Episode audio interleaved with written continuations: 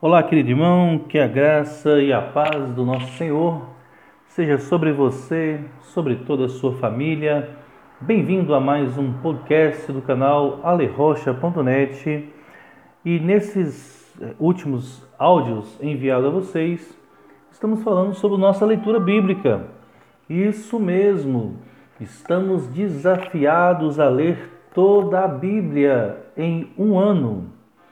O projeto nosso é de 25 capítulos a cada semana. E nessa primeira etapa, do dia 1 ao dia 9 de janeiro, estamos desenvolvendo o hábito de leitura devocional.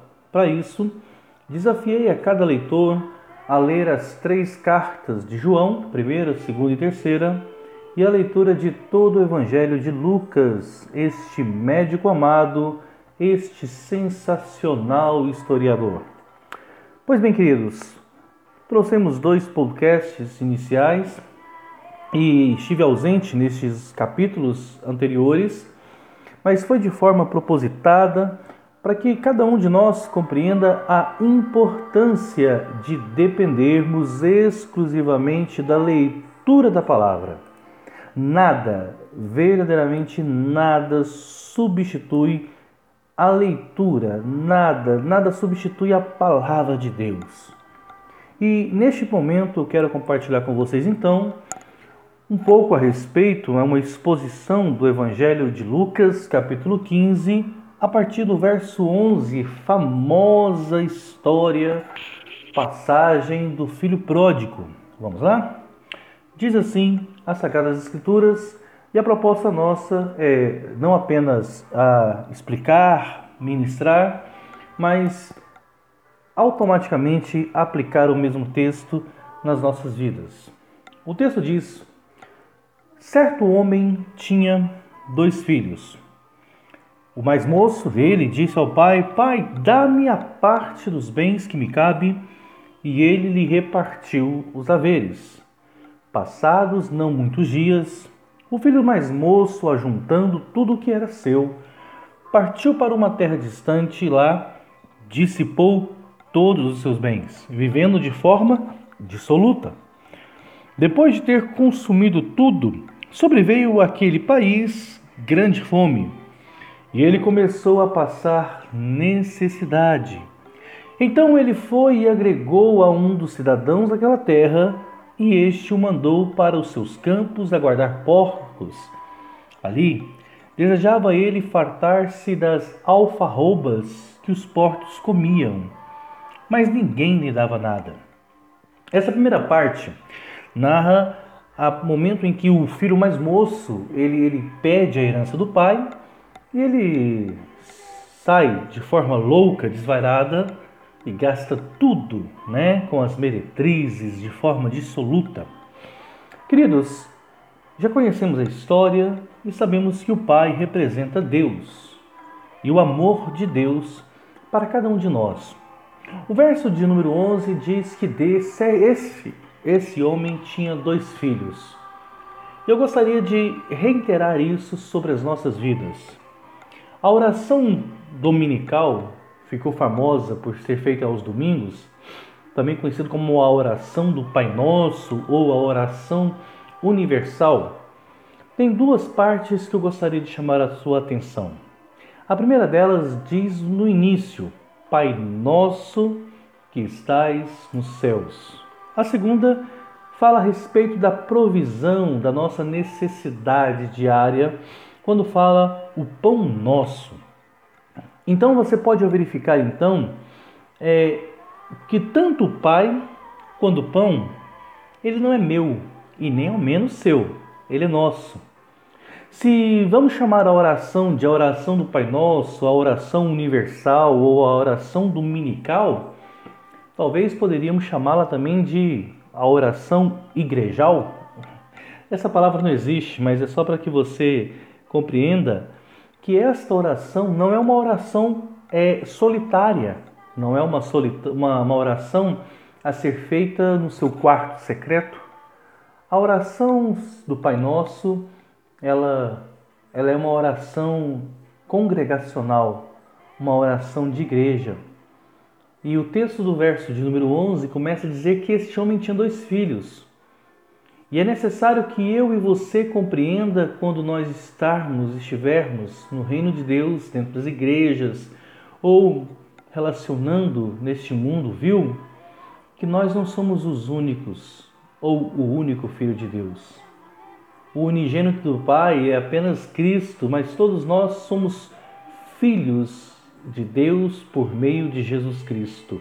Somos herdeiros, co-herdeiros com Cristo. Então, é importante que você e eu compreenda que Cristo não morreu apenas por nós em nossa individualidade, mas que Cristo morreu por cada um. Então eu queria que você imaginasse uma pessoa em um estado mais deplorável.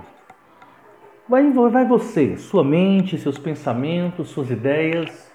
Imagine você uma pessoa de uma forma que você fala assim: olha, essa pessoa só Jesus. Diante desta revelação, você vai entender que tanto ela quanto você foram salvos pelo mesmo sacrifício. Imagina só o quanto de pessoas estão aí mundo afora perdidas, sedentas, doentes, aprisionadas, cativas e o sangue de Cristo foi derramado por elas. Quantos irmãos nossos igualmente não estão é, vivendo de forma dissoluta? É muito fácil chamarmos de irmão aquele que está dentro da igreja, mas já parou para imaginar aquele mendigo, aquela prostituta, aquela pessoa que está com a condição de vida completamente destruída e você ter o entendimento e a compreensão que ela é também seu irmão em Cristo, sua irmã em Cristo Jesus? Esse homem tinha dois filhos. Um continuou junto com o pai, o outro não. O outro abriu mão o outro disse para o pai: Pai, dá-me a minha parte da herança. Já para pensar a respeito disso? Que quem precisa e quem tem direito à herança é somente aquele que o pai já faleceu? Ou seja, pai, eu quero que o Senhor me dê a minha parte na herança. Pai, eu quero tratar o Senhor como que o Senhor já estivesse morto. Pai, o Senhor para mim morreu.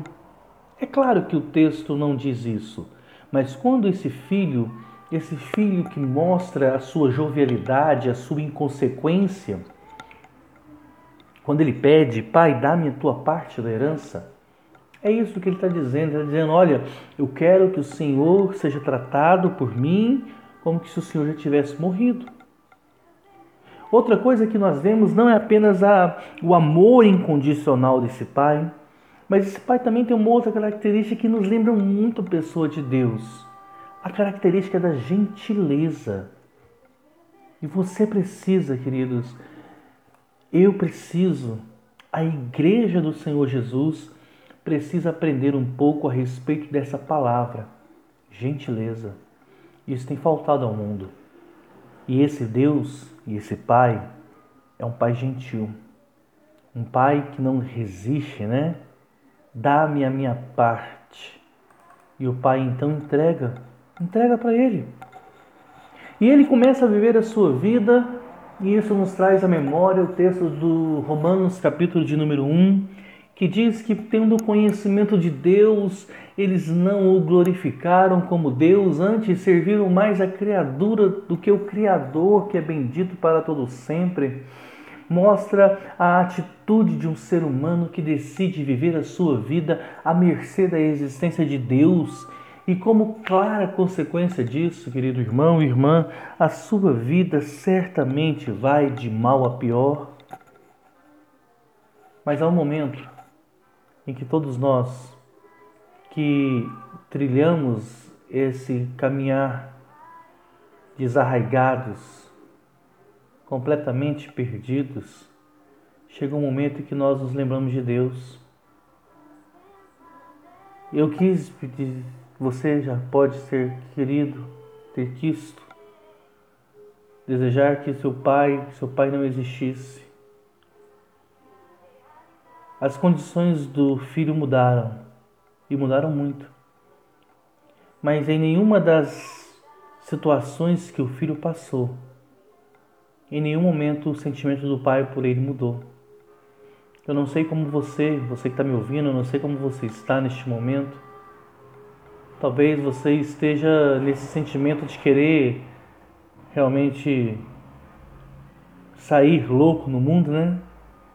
Abrir mão da sua vida, abrir mão da sua fé, abrir mão do seu ministério, abrir mão do seu chamado. Talvez você queira sumir. Você já não suporta conviver com os outros filhos de Deus, conviver com as fraquezas, com as debilidades, com as falhas. Talvez você ache que virar as costas seja a melhor solução. Talvez você se encontre tão perdido quanto esse menino. Talvez você investiu tudo que você tinha em alguma pessoa e essa pessoa te decepcionou. Talvez você investiu tudo que você tinha do seu dinheiro em um, em um negócio e isso não deu certo. Talvez você investiu suas últimas emoções em uma família e essa está ruindo. Você tem se sentido talvez a pior das pessoas, menos talvez do que o próprio, né? Esse jovem se sentiu menos do que o porco. Ele se sentiu inferior a animais criados. Talvez você tenha se sentido a pior das pessoas nesse mundo. Eu quero dizer para você que está me ouvindo, aonde quer que você esteja, quando for que você ouvir esse áudio, que a situação que você se encontra não define o sentimento de Deus para com você. Deus continua te amando. Deus continua te buscando. Deus continua desejando estabelecer com você um relacionamento íntimo e sincero de pai para filho. Esse jovem dizia consigo que os empregados do pai eram muito mais bem tratados do que ele nesse mundo afora. Eu não estou te pedindo para voltar para a casa do pai, eu estou te pedindo para voltar para o pai. E você que está nele, não se afaste dele, querido irmão. A graça de Deus, ela é tremenda. Seja onde você estiver, seja como você estiver, Deus, Deus ele te ama. Deus ele te ama, Deus ele te busca. Quando esse jovem volta para casa e o seu coração temeroso, porque a, a concepção do pai não definia o pai. Ele, ele, ele voltou para casa receoso, preparando e formulando o seu discurso, dizendo: Olha, eu vou chegar ali na casa do meu pai e vou dizer para ele: Pai, eu pequei contra o céu, pequei contra ti, não sou digno de ser chamado teu filho, faz-me como um dos teus empregados. Esse era a disposição no coração desse jovem. Ele queria ser tratado de qualquer forma. Ele só queria a bondade do Pai, a benevolência do Pai. Mas a concepção dele a respeito do Pai não definia quem o Pai era. Quando o Pai viu de longe, o Pai correu ao encontro, pulou no seu pescoço e encheu de beijos porque a nossa infidelidade não define a fidelidade de Deus. A nossa frieza, o nosso desamor, a nossa inconstância não define quem Deus é para nós. Deus te ama, Deus nos ama. Não saia da presença dele. E se um dia você saiu, volte volte, volte, volte, volte. Deus te abençoe. Volte.